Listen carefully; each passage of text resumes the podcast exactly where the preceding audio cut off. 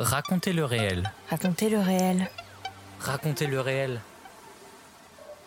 Le podcast qui le explore. podcast qui explore les dessous du documentaire.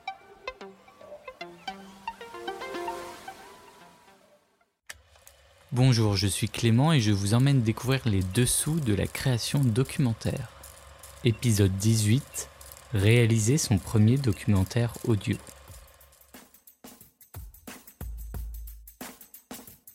Dans notre programmation de cette année, on a beaucoup d'œuvres qui viennent du Créadoc. Et ça, c'est vrai que c'est des créations qui sont, qui sont faites en master, autoproduites, mais qui vont pas trouver forcément de, de cercle de diffusion. On essaie d'être ce tremplin-là pour, euh, pour diffuser et mettre en valeur euh, ces œuvres-là. Je pense que le soutien à la jeune création, il passe aussi par là, par euh, diffuser ces œuvres. Comment réaliser son premier documentaire audio? Réussir à se lancer? Franchir le pas Aller enregistrer tout en évitant les pièges Ce sont les questions que nous allons aborder dans cet épisode en partenariat avec l'association Lundi Soir qui organise la cinquième édition du festival documentaire Les Yeux Ouverts à Paris du 30 juin au 3 juillet 2022. Je reçois aujourd'hui quatre invités. Dans la première partie, nous parlerons notamment de l'association Lundi Soir avec sa cofondatrice Lila Fourchard qui accompagne la jeune création documentaire en organisant notamment des ateliers d'écriture et nous parlerons également ensuite de la web radio Monobloc, partenaire du festival Les Yeux Ouverts, avec Jeanne Zion.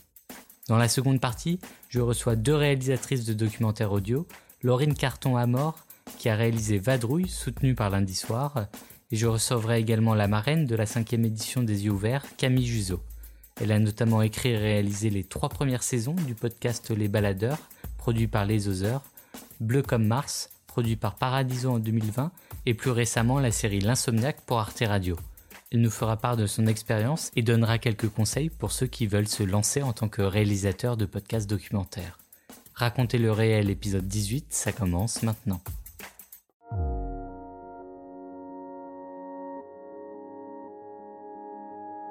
C'est quand même assez difficile de travailler avec le réel parce qu'il n'est pas très saisissable. Et c'est vrai que quand on rentre dans sa chambre d'hôtel comme ça et qu'on on, on met ses bobines sur la table de, de chevet. Explorer. Et comme nous, on a des films qui sont d'un certain coût, certains, même d'un énorme coût, c'est pas pour le goût de la dépense, parce que c'est s'endetter. Et j'aime pas m'endetter, mais j'y suis bien obligé, parce que je veux surprendre, parce que je veux être dans la, la, la folle aventure de la vie de, de, de ces animaux. Raconter. Moi, j'ai tendance à valoriser les gens que je filme, des gens de la rue, de, de, de tout le monde. Et je les valorise en les écoutant, en montant leurs propos. Les gens deviennent des héros, des héros de leur village, de leur endroit. On met les gens en valeur, on a envie que les gens qui vont au cinéma les rencontrent. Défendre. Moi, je voulais faire un film activiste. Donc c'était un film qui était là pour, pour amener de la connaissance, ou, pour avoir un peu plus, amener l'écologie au cœur des consciences. Transmettre. Ce qui m'intéresse davantage, si vous voulez, c'est la réaction des gens eux-mêmes. C'est la réaction des gens eux-mêmes. Pourquoi? Eh bien, c'est que euh, les cinéastes, les cinéastes qui viennent faire des films dans ces pays, ne se rendent pas compte qu'il qu peut exister un dialogue absolument extraordinaire entre les gens qu'ils étudient ou qu'ils filment et eux-mêmes. Et que ce dialogue vient justement de ce moyen miraculeux qu'est le film. Le documentaire se dévoile dans Raconter le réel. Dans Raconter le réel.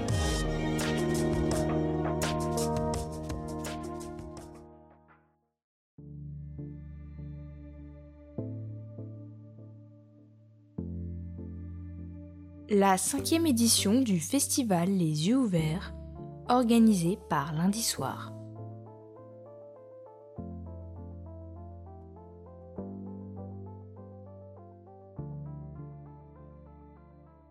Lila Fourchard, euh, bonjour. Bonjour. Vous êtes donc euh, cofondatrice de l'association Lundi Soir et faites partie du comité de sélection euh, d'œuvres sonores. Pouvez-vous nous présenter succinctement l'association Lundi Soir? Euh, Lundi Soir, c'est un collectif qui existe depuis six ans maintenant. Euh, c'est un collectif qui s'est créé suite à une année de master en cinéma documentaire. Et c'est vrai que dans cette année-là, avec euh, moi j'en faisais partie, donc les, les, collègues du master, on avait eu une, une très bonne solidarité dans la création et on avait envie de, de garder cette énergie. Et on a souhaité créer un collectif pour, euh, pour l'encourager. C'est vrai qu'il y avait eu une très bonne entente à la fois amicale, mais aussi dans le, dans le travail.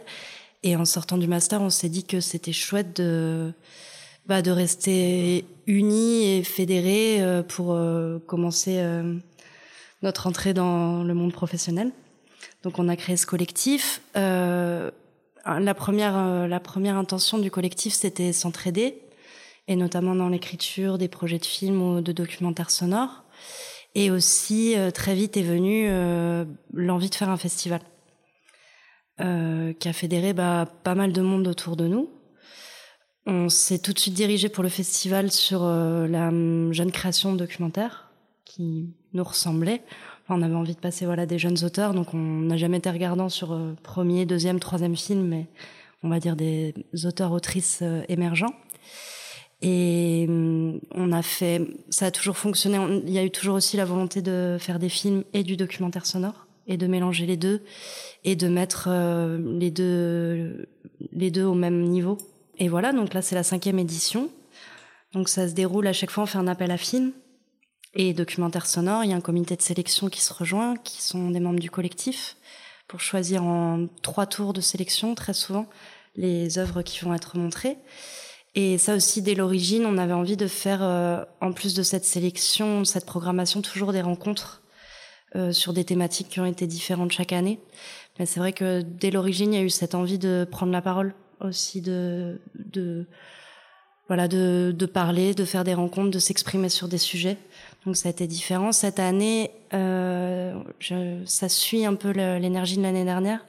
C'est-à-dire qu'on a centré autour euh, ben justement des ateliers d'accompagnement qu'on fait le reste de l'année, pas pendant le festival, mais donc euh, vraiment de, mettre, de faire ces ateliers d'accompagnement en public pour montrer ben au public comment ça se passe et comment, comment dans notre collectif on peut accompagner les projets. Vous organisez également des ateliers de création sonore lors du festival qui sont notamment en partenariat avec la web radio Monobloc. Donc Jeanne Zion, est-ce que vous pouvez nous, présenter euh, cette web radio déjà? Alors, euh, Monobloc, c'est euh, donc une web radio qui existe depuis 2017. Ça a été créé un peu autour d'un challenge entre guillemets où en fait on, est parti à plusieurs et on s'est donné un peu l'objectif de faire 100 heures de création sonore et à diffuser ensuite sur sur internet. Et, euh, et donc on est parti euh, dans, dans, un, dans un lieu euh, dans les Cévennes. Et euh, tout ce qu'on a fait était plus ou moins euh, inspiré de ce lieu. Et donc de cette expérience est née un peu une sorte de méthode, entre guillemets, qu'on qu'on a eu envie de répéter après et dans d'autres lieux.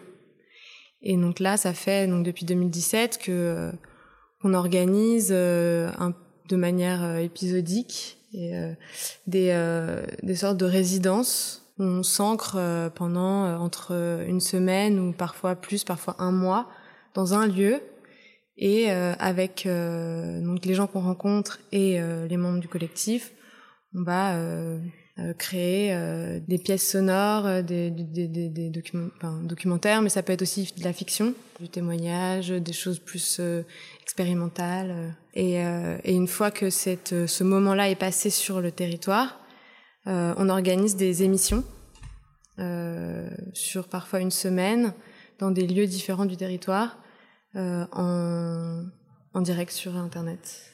Et du coup, ça fait trois années on anime des ateliers dans le, dans le festival euh, Les Yeux Ouverts. Euh, et cette année encore, euh, sur toute une journée, on est trois membres du collectif à animer ces ateliers-là. et donc là, le titre de l'atelier, c'est Un son peut en cacher un autre, un atelier plein de malentendus. Voilà. Et en fait, on voudrait, parce que le thème un petit peu du festival, c'est la traduction cette année. Et en fait, on aimerait bien euh, arriver, nous, euh, avec des sons, des valises de sons qu'on aura collectées euh, avant, et faire écrire une histoire, la même histoire aux, différents groupes, avec différents sons, un peu comme plein de langues différentes. Camille Juzo, vous êtes la marraine du festival Les yeux ouverts cette année pour la, section sonore. Quel va être votre rôle un peu pendant le festival? Comment vous allez prendre en main cette position de marraine Eh bien, on a plusieurs moments, effectivement, comme vous disiez tout à l'heure, de rencontres, il y a vraiment un moment, effectivement, peut-être raconter un petit peu euh, bah, comment on travaille.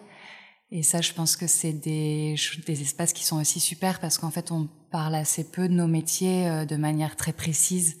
Et là, j'ai l'impression que ce festival, c'est vraiment aussi euh, bah, aller dans les détails de la technique, potentiellement dans les questions vraiment de comment on raconte une histoire, les doutes. Et je pense que c'est assez rassurant aussi de bah, voilà, d'échanger autour de ça, euh, de pouvoir euh, aussi exprimer le fait que voilà, chaque production, euh, il y a un milliard de questions qui nous tombent dessus. donc voilà, un atelier comme ça et un atelier plus encore plus pratique sur un projet en particulier. Bah, c'est un, atelier d'écriture en public. Voilà, en l'occurrence, ça va être sur mon projet. Et donc ça va être, on va faire écouter des extraits d'une version de montage d'un projet en cours.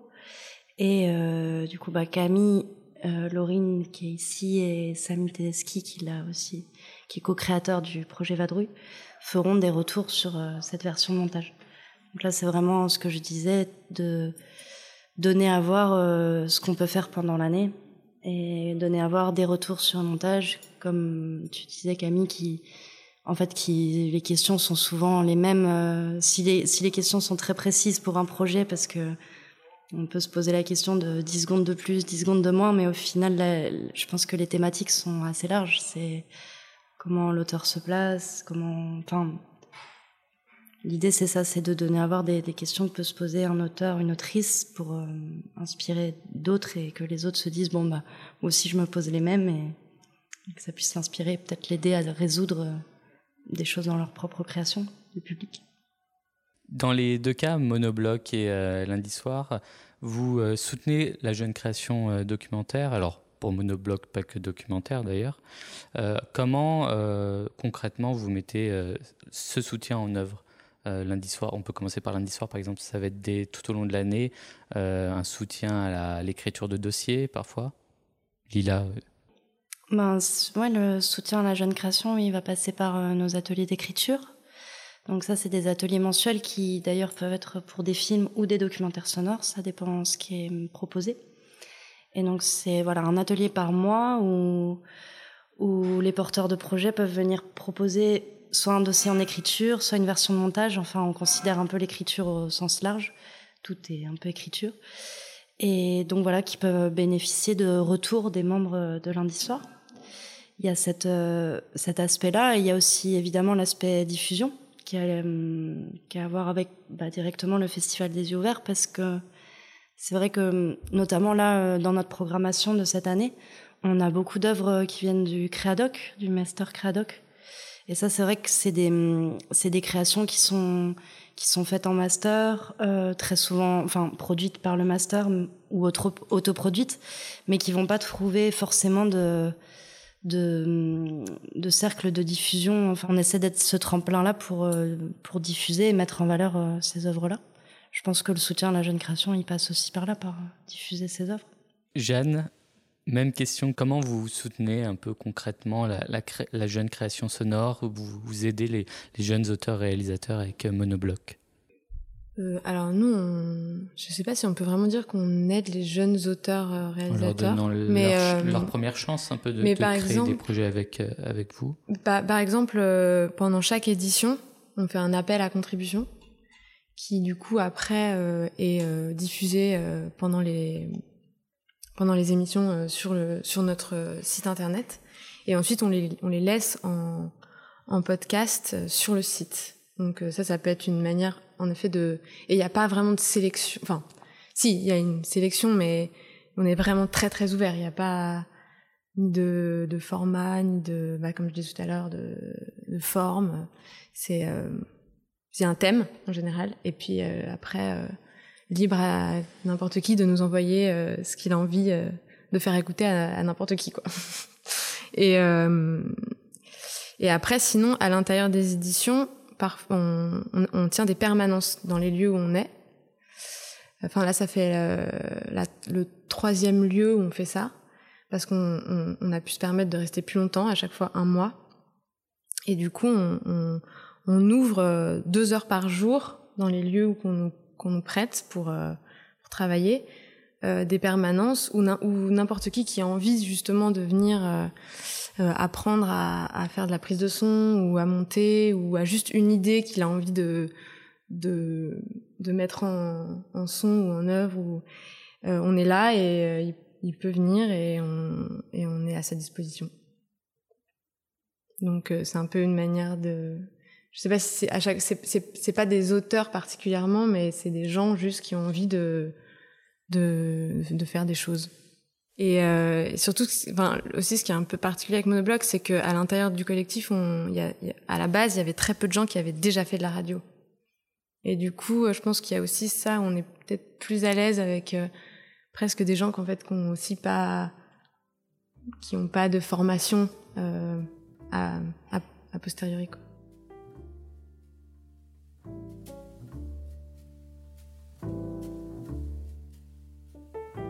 Se lancer et réaliser un documentaire audio.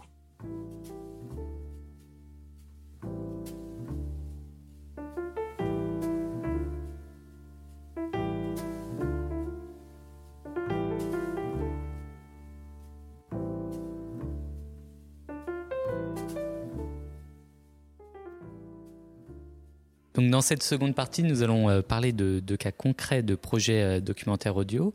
Euh, on va commencer par vous, Laurine. En 2021, lundi soir a soutenu le projet Vadrouille, donc que vous avez réalisé, Laurine Carton à mort, enfin co-réalisé avec Samy Tedeschi. Pouvez-vous nous présenter donc ce projet Vadrouille, qui est une série de documentaires sonores, mais un peu particulière? Ouais. Euh, Vadrouille, c'est un projet qu'on a porté avec le collectif lundi soir pendant un an. Et en fait, euh, au départ, c'était un appel à projet euh, du Parc national des Cévennes et de l'IPAMAC, qui est l'association des parcs du Massif central, qui proposait une résidence d'artistes. Donc artistes au sens large. Nous, on fait de la création sonore documentaire, donc on a proposé un projet avec ce, ce format-là, enfin ce travail-là. Euh, et on a résulté donc un an de résidence. on a été donc lauréat lauréate de ce projet avec Samy. Euh, enfin de cette résidence et euh, donc on a travaillé un an sur le Mont Lozère, donc au cœur du parc national des Cévennes. Et le projet, c'était sept créations sonores documentaires qui viennent ponctuer deux chemins de randonnée en Lozère, donc autour du Mont Lozère, le GR7 et le GR70 et euh, qui euh, on est allé, enfin, notre travail, ça a été d'aller à la rencontre euh, des gens qui vivent sur le territoire, travaillent sur le territoire, et d'explorer le patrimoine sonore de, tout ce, ce, ce lieu-là qui est assez particulier, puisque c'est un parc national qui en même temps est habité, c'est un des seuls de France, je crois, donc qui met en réseau et en relation à la fois une faune et une flore euh, très très riches, euh, des actrices euh, qui sont vraiment partie prenante de, ce territoire-là pour le faire vivre et des gens qui, vivent là et, travaillent, là. Donc c'est un projet qui s'écoute in situ sur le chemin. on a travaillé pendant assez longtemps avec des, des gens sur place aussi qui ont été des personnes ressources qui nous ont aidés notamment un, ami à nous, euh, Lona Nonil, qui a fait les, hum, qui a gravé des pierres euh, sur le, des pierres en granit sur les chemins comme des repères pour dire aux gens qu'il fallait qu'ils s'arrêtent là pour écouter. Enfin, c'est suggéré, hein, rien n'était obligatoire, mais euh, donc des lieux qui donc ça venait ponctuer la marche. L'idée c'était pas d'avoir un casque et un MP3 sur les enfin, sur les oreilles tout du long. Parce que nous on fait de la rando et on n'avait pas envie de ça. Avait, enfin, mais que ça vienne à certains endroits du chemin. Et euh, donc, ce qui donne une pause euh, entre des moments de marche, vraiment, ou ce qui facilite l'écoute aussi derrière euh, de ce qu'on peut avoir autour de soi. Et il y a une application, donc, pour suivre un peu le, chemin, le tracé Oui, tout à fait. c'est donc une application qui s'appelle Vadrouille avec un i tréma, qui est disponible sur Android et sur Apple Store. Et qui a été qu'on a développé avec un, développeur web Jacques Pupponi. donc qui permet de pouvoir écouter les créations, qui est géolocalisée euh, et donc de pouvoir écouter euh, grâce à la, petite carte qu'il y a dessus euh, toutes les créations. Et à côté de ça, on a aussi pensé un système de casques et de MP3 qui sont prêtables dans les offices de tourisme du coin pour les gens qui n'avaient pas de smartphone. Et ça, c'était important pour nous aussi que ça puisse être accessible aux gens sans smartphone et sans casque d'ailleurs aussi parce que c'est des, des chouettes casques qu'on a. fermés, enfin qui facilitent vraiment bien l'écoute. Donc souvent, moi, quand les gens ils me disent j'ai un smartphone et des écouteurs, je dis non, on va prendre le, casque et le MP3, ce sera mieux. Et euh, en plus de ça, là, il y avait aussi une troisième manière d'écouter qui pour nous était très importante euh, pendant le enfin, à la fin du projet, puisque c'était il y a un an du coup qu'on a fait la sortie de résidence en juillet l'an dernier. Et, euh, et en fait, on, a, on avait envie de faire des séances d'écoute. Ce qu'on disait tout à l'heure avec Lila, cette idée d'écouter ensemble. Avec, enfin, nous, on a été en résidence un an sur le territoire avec Samy. Voilà, que cette création soit le début d'un lien aussi, euh, un, moment d'espace et d'échange euh, avec les gens euh, qui vivent là, qui n'avaient pas forcément participé au projet, mais que derrière, ça, ça donne envie d'écouter ensemble dans des lieux un peu particuliers. On l'a fait beaucoup en extérieur dans des très beaux jardins où bon, on est au cœur du, parc national des Cévennes, donc les beaux endroits, c'est pas ça qui manque. Et euh, voilà. On écoute un extrait de Vadrouille, réalisé par vous, Laurine Carton à mort, avec Samy Tedeschi en 2021 et soutenu euh, par lundi soir. Euh, on peut par chance trouver ou découvrir sur le Mont Lozère une, pointe de flèche en, silex. Et on, se dit, tiens, il y a quelqu'un qui est passé là il y, a, il y a 20 000 ans. Et nous, on y est aussi. gamin, quand on se balade là-haut, ben, on va toujours voir derrière la crête qu'il y a là-bas pour voir qu'est-ce qu'il y a derrière. Puis derrière celle-là, il y en a une autre, donc on va encore un peu plus loin. On est aventurier, donc on est parti, on va loin, quoi. On va, on mène une quête. on n'a pas besoin d'une immensité. Le Mont Lozère, il fait 50 euh, km de long sur 20, euh, de large. Et c'est tout petit, en fait. Mais si on, euh, se permet de, laisser son esprit voyager, ben c'est, ça devient c'est, un, monde quoi. Cette, cette, montagne, elle devient quelque chose d'immense.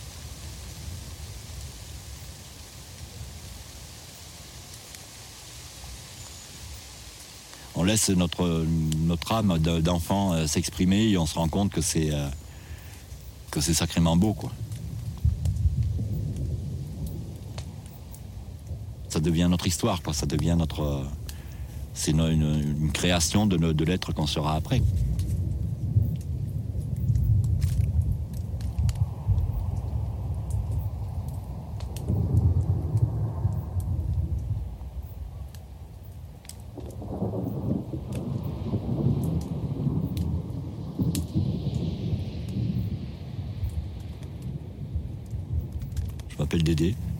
André du vrai prénom et Saint-Léger du nom complet. Donc là, tu te rends compte, hein, Saint-Léger. Je suis né sur le, versant nord. C'est le versant nord du Mont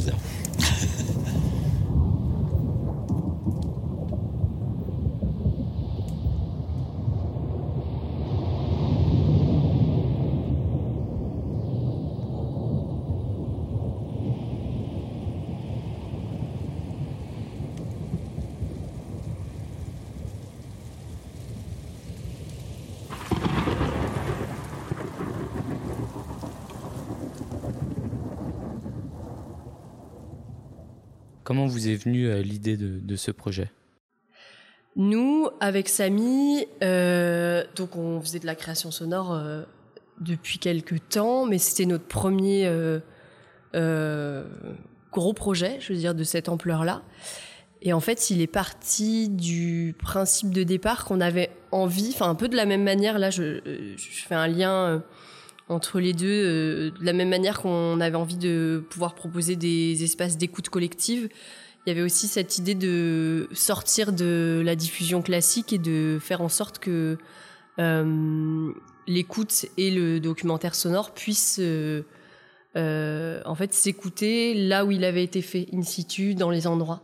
Et ça faisait un moment qu'on avait envie de faire des choses avec des parcs naturels régionaux et nationaux. Parce que le fait de faire des randonnées, souvent, je, je me rendais compte aussi qu'on voilà, on rencontrait les gens, mais d'une certaine manière, et que, enfin voilà, là c'est un parc qui est habité et où en fait euh, les, on croise euh, des bergers, des éleveurs, des éleveuses, euh, on croise des gens qui travaillent et vivent là, mais souvent c'est, on rencontre aussi beaucoup des randonneurs, randonneuses, et les gens qu'on croise, on les croise vraiment de manière très sporadique. Enfin, ça dure trois minutes, puis on continue la marche. Et on avait envie d'ouvrir cette fenêtre là aussi aux gens qui marchent euh, c'était hyper important pour nous, euh, comme je le disais tout à l'heure, que ce soit pas, euh, ça vienne pas prendre le pas sur la marche tout le temps, parce qu'en plus, c'est vraiment une faune et une flore incroyable. Donc il y a beaucoup de choses à écouter. Enfin, il y avait quand même cette idée-là de d'écouter le territoire et le paysage sans écouter vadrouille tout le temps. Mais du coup, ce que pas mal de gens nous ont dit après, c'est que ça fonctionnait bien, le fait que ça vienne ponctuer la marche aussi pour raconter des choses sur euh, les gens qui vivaient là euh, et les randonneurs randonneuses ne les, ne les croisaient pas forcément. Comment concrètement euh, lundi soir a soutenu ce, projet donc? Nous on a hum, on était déjà dans le collectif avant ce projet-là parce qu'on voilà c'est un collectif qu'on a co-créé aussi avec avec Samy au, au, départ. Donc je crois qu'il y avait ça avait, on devait porter, porter ce projet avec euh, une association, un collectif. Ça avait vraiment du sens que ce soit lundi soir parce que euh, nous on en, on en faisait partie et justement avec tout ce qu'on disait tout à l'heure sur la création sonore, euh, le fait de d'avoir des des espaces d'échange, de diffusion, d'aide. Et concrètement, comment on a été accompagné? On a été accompagné déjà ce qui est la base de, de, lundi soir au départ, comme disait Lila, euh, l'idée des ateliers d'écriture. Donc nous, on a été beaucoup accompagnés dans l'écriture au départ, relecture du projet, de la, du, du, dossier euh, de, de candidature, euh, enfin affinage. Et puis ça, c'est vraiment une quelque chose qui est hyper chouette à lundi soir, c'est que en fait, souvent l'écriture dans le documentaire, enfin c'est aussi pour ça qu'on avait créé l'assaut, c'est que ça se fait souvent seul. Enfin, c'est quand même un, moment où tu es beaucoup seul. C'est très chronophage l'écriture. Là, en plus, euh, sur ce projet-là, c'est un appel à projet, enfin un appel à candidature qui a duré hyper longtemps parce que on a déposé la candidature en février 2020, donc juste avant le Covid, qui a tout décalé. Enfin, on a mis des mois avant de, il y a eu des tours et des tours et des tours, donc c'était hyper bien d'être euh, aussi accompagné par euh, les copains de lundi soir qui, enfin, voilà, euh, pouvoir parler du projet, relire les versions. Enfin, donc très pragmatiquement, il y a eu ça. Et après, il y a eu un formidable travail de production. Et en fait, nous, on n'aurait jamais pu faire ça tout seul. Et notamment Ferdinand Fasso, donc qui est dans le collectif, qui a vraiment joué un rôle de prod sur le projet. De, de, A à Z et qui, heureusement qu'il était là parce que nous deux on n'aurait pas pu gérer à la fois la prod le, la création, la diffusion derrière. Enfin, on a vraiment été hyper accompagnés de ce côté-là. Et après, même sur la diffusion, en fait. Euh, enfin, en fait, là, en le disant, ça a été vraiment un accompagnement de A à Z sur un long cours. Euh, il y a pas mal de copains de lundi soir aussi qui sont venus dans les Cévennes au moment de la restitution. Euh, d'ailleurs, il y a eu une diffusion aux yeux ouverts l'an dernier aussi. Enfin, voilà, de, l'écriture à la diffusion, à la production, euh, il y a eu vraiment un, accompagnement euh, complet et, général du projet. Et heureusement qu'ils étaient là, parce qu'on n'aurait jamais fait ce projet-là sans, à cette ampleur-là sans eux. Quoi. Camille Juzo, vous êtes euh, réalisatrice et autrice de podcasts documentaires confirmés. Vous avez notamment réalisé les trois premières saisons des Baladeurs pour les Oseurs, le docu-fiction euh, Bleu comme Mars, euh, produit par Paradiso, et actuellement vous travaillez sur la série documentaire L'Insomniaque pour Arte Radio. Quel est, est-ce que vous pouvez nous, expliquer un peu votre parcours? Quel parcours avez-vous qui vous a jusqu'à votre situation actuelle aujourd'hui avec ces beaux projets? Bah Moi, j'ai plutôt un, une couleur au tout départ Radio France, puisque en fait j'ai découvert la radio en 2013 par un petit stage quoi, attaché de production sur l'émission La tête au carré, où du coup le travail, c'était de euh, lire les bouquins, faire des pré-interviews avec les auteurs. Euh, et là, j'ai vraiment découvert le monde de la radio euh, que j'ai adoré, quoi. Enfin, vraiment, j'ai rencontré des gens justement très variés. Enfin, moi, je trouve que ça, c'est aussi peut-être une typologie de des gens qui font peut-être du sonore, c'est qu'il n'y a pas Enfin, il y a des gens qui viennent de partout en fait. Il y a pas force, il y a quelques formations, mais pas beaucoup. Donc, euh, par exemple, euh, voilà, à ce moment-là, je rencontrais des gens qui avaient fait euh, un master de littérature ou il y avait toujours voilà plein de plein de de, de parcours très très variés et du coup des personnes super curieuses et étonnantes. Et, euh, et, voilà, le direct. Donc moi, j'ai commencé vraiment avec plutôt ce, ce type euh, émission de direct. Il y a quelque chose d'assez fascinant aussi dans ce moment où il y a la petite lumière qui s'allume. Il y a des moments de radio qui se créent. Et finalement, je pense que c'est des choses que je retrouve dans le documentaire aujourd'hui où il y a des, des, situations sur le terrain qui se créent aussi et on sent voilà qu'il y a cette magie un petit peu euh, de, de, voilà quelque chose qui se passe dans, dans, dans le son. Donc j'ai commencé comme ça. Et en fait, assez vite, euh, bah, ça s'est bien passé. Donc, euh, j'ai continué à travailler euh, avec eux quelques années, à faire aussi des petites chroniques en extérieur, donc commencer à sortir un peu de la maison de la radio. Et puis, j'ai eu une autre expérience dans l'édition, et en fait, j'ai voulu revenir à la radio en voulant plus aller vers le documentaire. Et c'est ce moment-là où j'ai, du coup, un petit peu aussi en bricolant, en voulant me tester, euh, chercher un petit peu la forme des baladeurs en allant rencontrer euh, les gens de Leozers qui en fait euh, travaillaient la thématique que moi je voulais porter. Et donc voilà, eux faisaient pas forcément de son avant. Euh, moi, je savais que la diffusion, je pouvais pas du tout la porter, et je me suis et en même temps un podcast, bah, c'est quoi? Ou un documentaire sonore? C'est à la fois une création, mais aussi euh, des gens qui l'écoutent. Et euh, donc voilà, donc ça, on s'est bien trouvé à cet endroit-là. Et puis à ce moment-là, j'ai retoqué aussi un peu à la porte de France Culture y a encore quelques cases documentaires. Et puis voilà, après je continue mon petit chemin. Camille, Laurine, quelles sont les plus grosses contraintes euh, lorsqu'on veut se lancer dans le documentaire audio et qu'on est jeune ou qu'on l'est moins, mais lorsqu'on veut se lancer? Personnellement, ce que vous avez pu vivre et même de manière plus générale euh, bah, il y a plusieurs niveaux dont on a parlé déjà. Je pense qu'effectivement, il y a vraiment un aspect écriture euh, de savoir, bon, bah, ça, ça, doit être commun à à peu près tous les projets artistiques ou de création, euh, bah, qu'est-ce qu'on raconte? Je pense que c'est quand même euh, vraiment le plus gros enjeu euh, qui se repose à chaque projet. on redevient novice à chaque fois, ce qui est aussi assez intéressant. Dans le milieu du son, mine de rien, il y a des contraintes propres au format qui est certes un format très ouvert, euh, avec énormément de possibilités, mais voilà, cet aspect transmission, je pense, c'est intéressant parce que il y a malgré tout des choses qui permettent d'aller plus vite. Euh, voilà, des choses qui marchent, des choses qui marchent pas, des choses que des personnes avant nous ont déjà défrichées. Euh, je pense qu'il faut beaucoup écouter si on, ça c'est toujours le conseil qu'on donne beaucoup et il faut vraiment beaucoup beaucoup écouter, mais comme voir euh, quand on fait du cinéma, parce que ça donne euh, des références, ça donne euh, du vocabulaire en fait tout simplement, donc un peu tous les mots pour commencer à construire son histoire.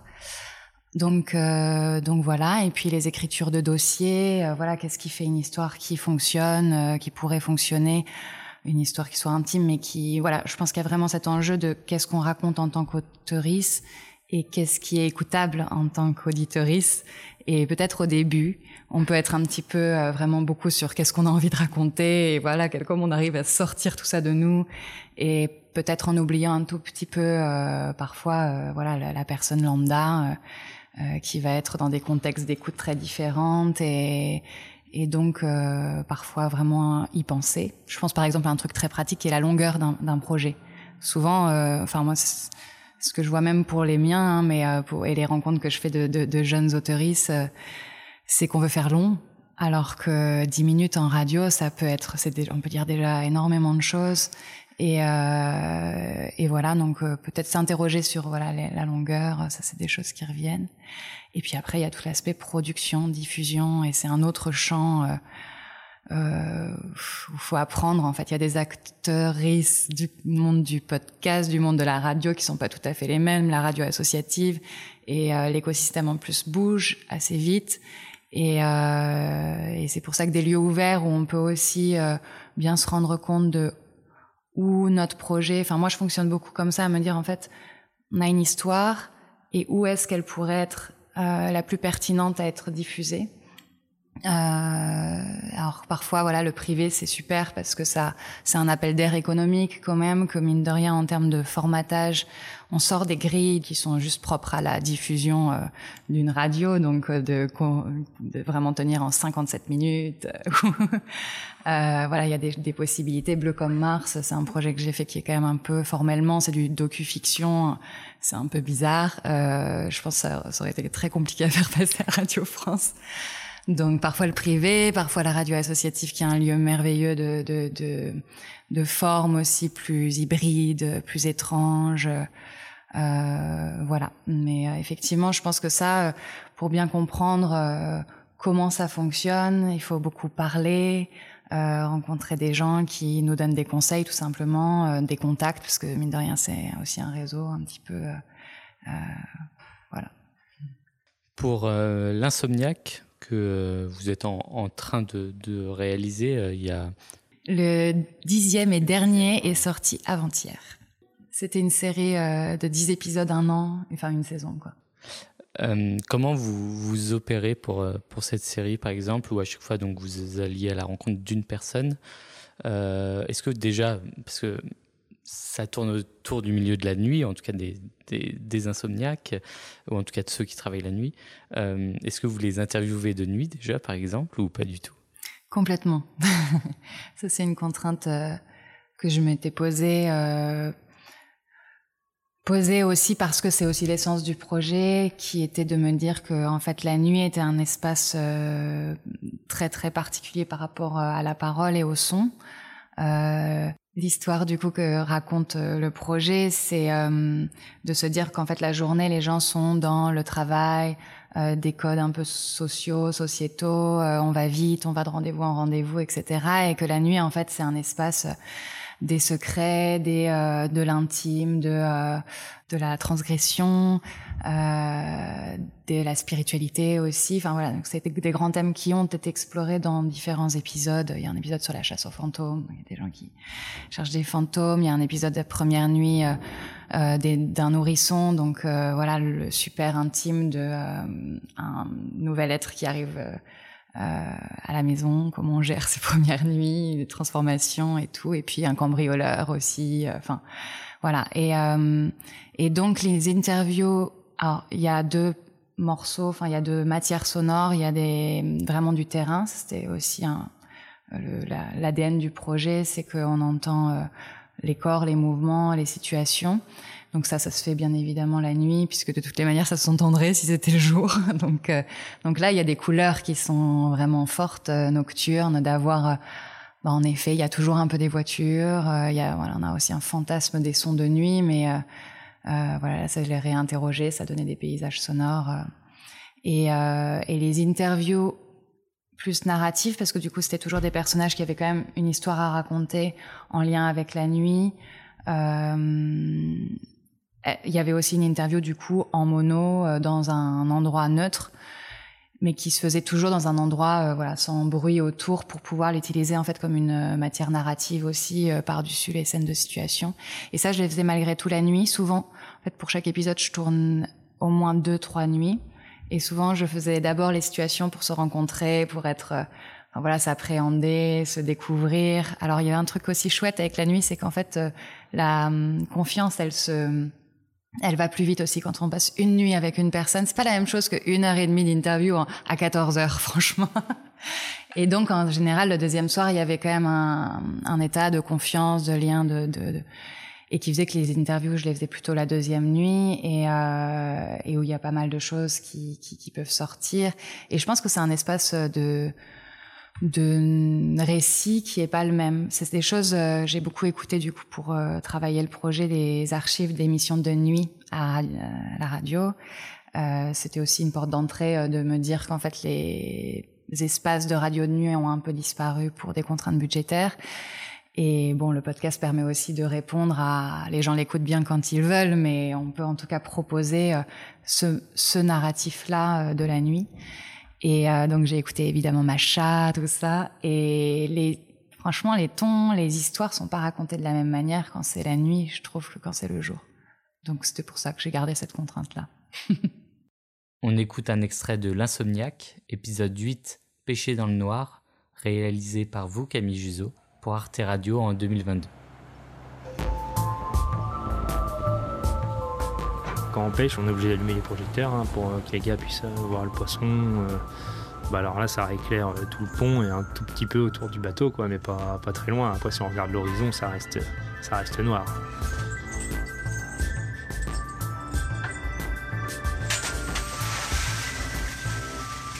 Tout poisson qui tombe sur le pont, c'est toujours comme un gamin, c'est toujours euh, bah, une sensation énorme. On sait jamais ce qu'on va pêcher. On sait à peu près où on va, quelle espèce qu'on va pêcher, en quelle quantité, on ne sait pas.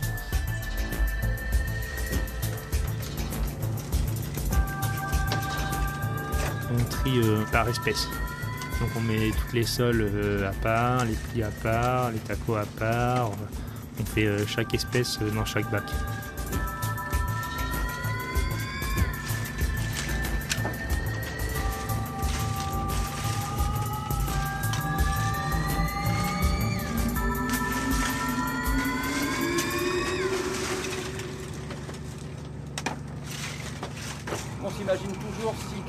Casse, on ne soit pas devant en fait. Quand on a un jeune à bord, généralement au début il se fait engueuler parce qu'il met les mains où il ne faut pas les mettre en fait. Il va aller vite et là il fait des conneries. Il fait des conneries, tout pendant que ça casse pas ça va, mais le jour où ça casse, le patron à la manette il peut rien faire, personne ne peut rien faire. Il part avec le matériel ou il a une main tranchée ou ça va très vite.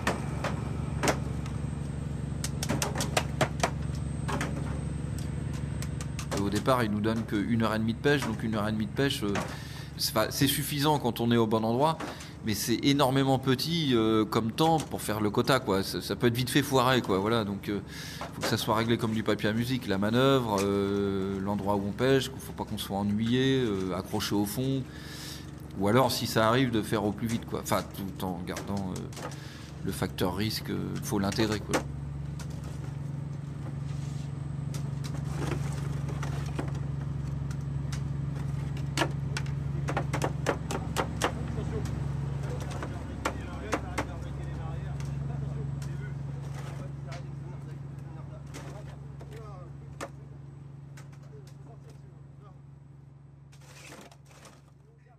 Quel euh, conseil donneriez-vous euh, à quelqu'un qui euh, souhaiterait donc se lancer dans le documentaire audio?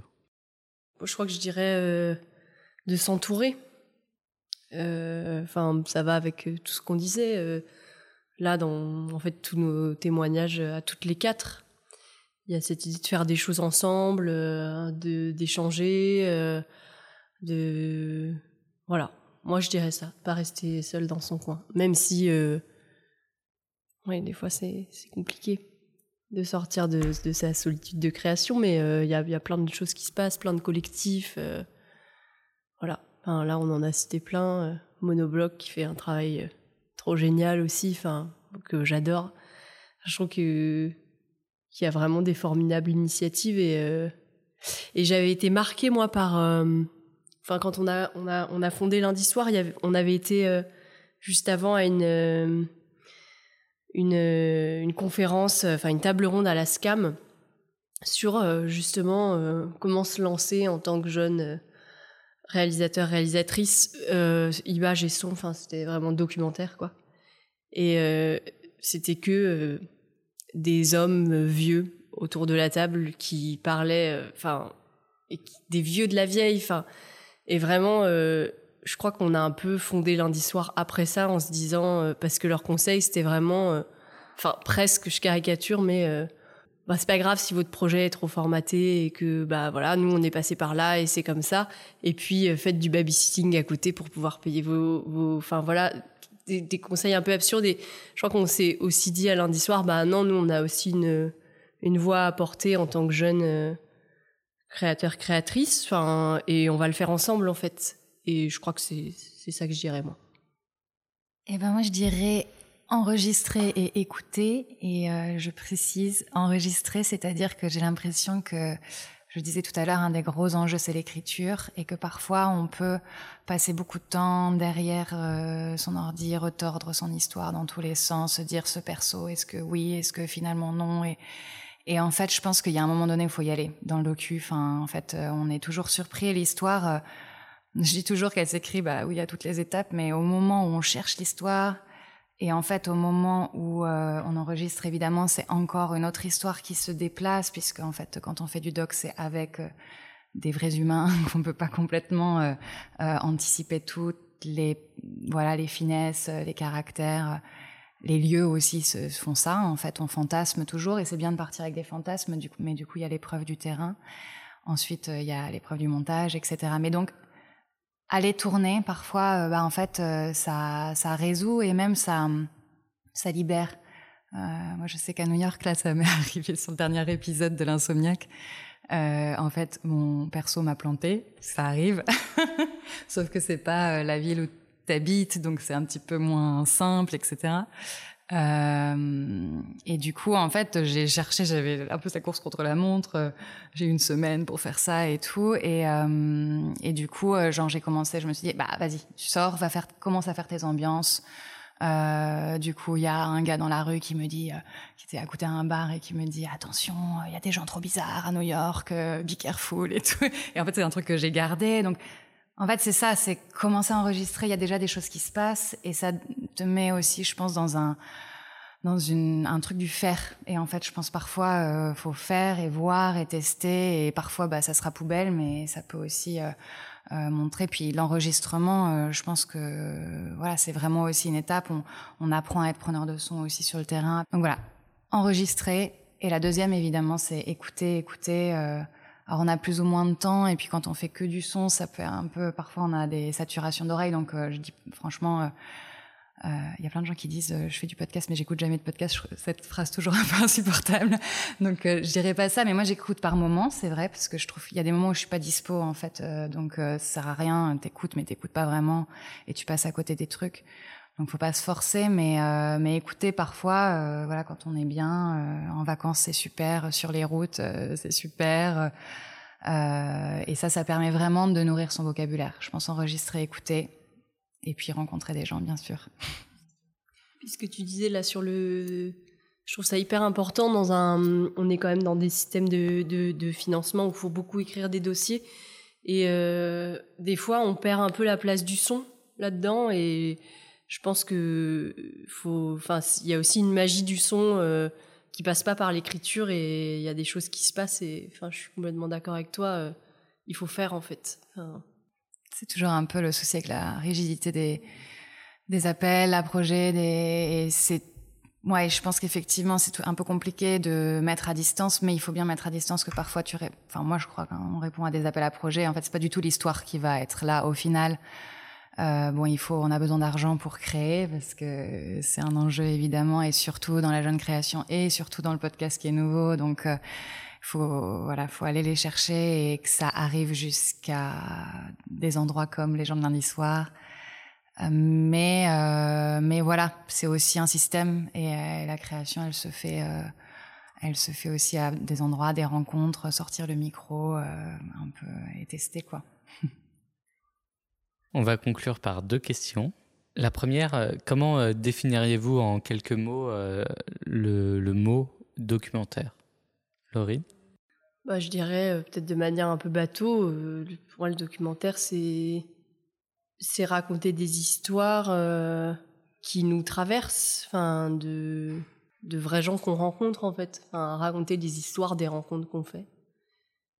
À la fois, euh, c'est quelque chose qui, qui, qui nous transforme nous en tant que réalisateurs réalisatrices et puis c'est aussi un don que les gens font, nous font, enfin, et on ne sait pas trop pourquoi ils le font.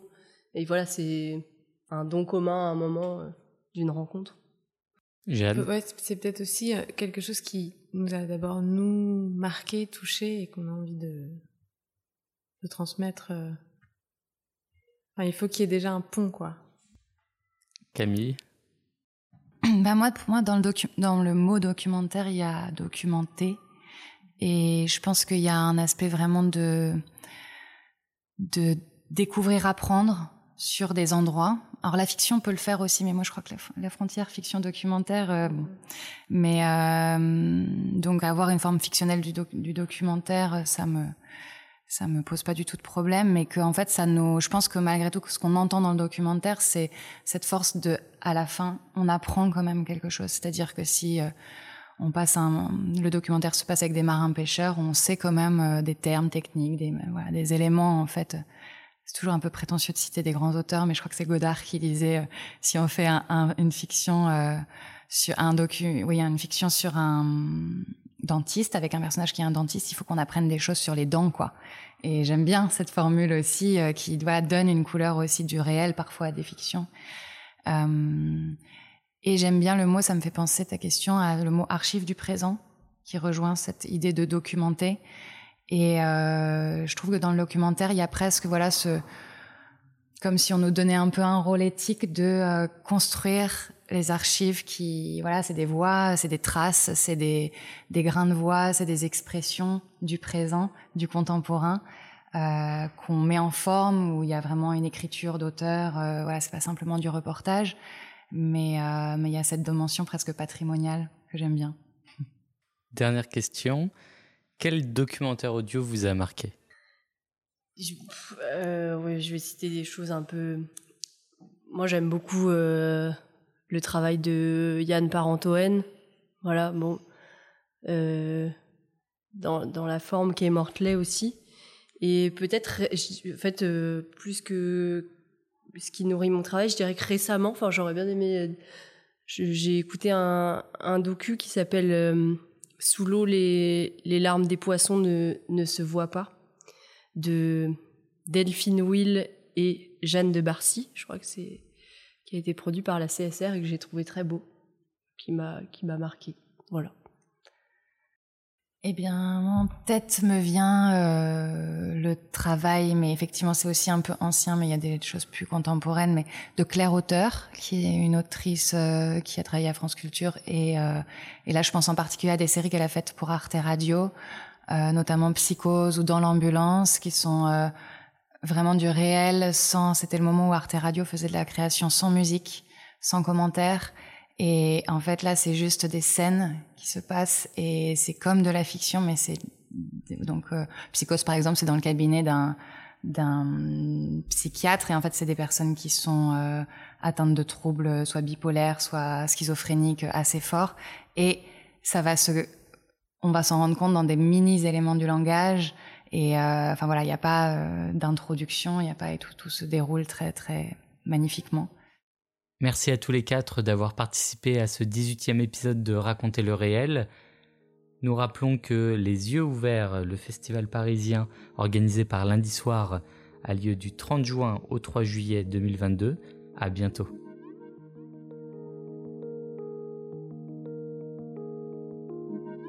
C'était Raconter le réel, le podcast qui explore les dessous du documentaire.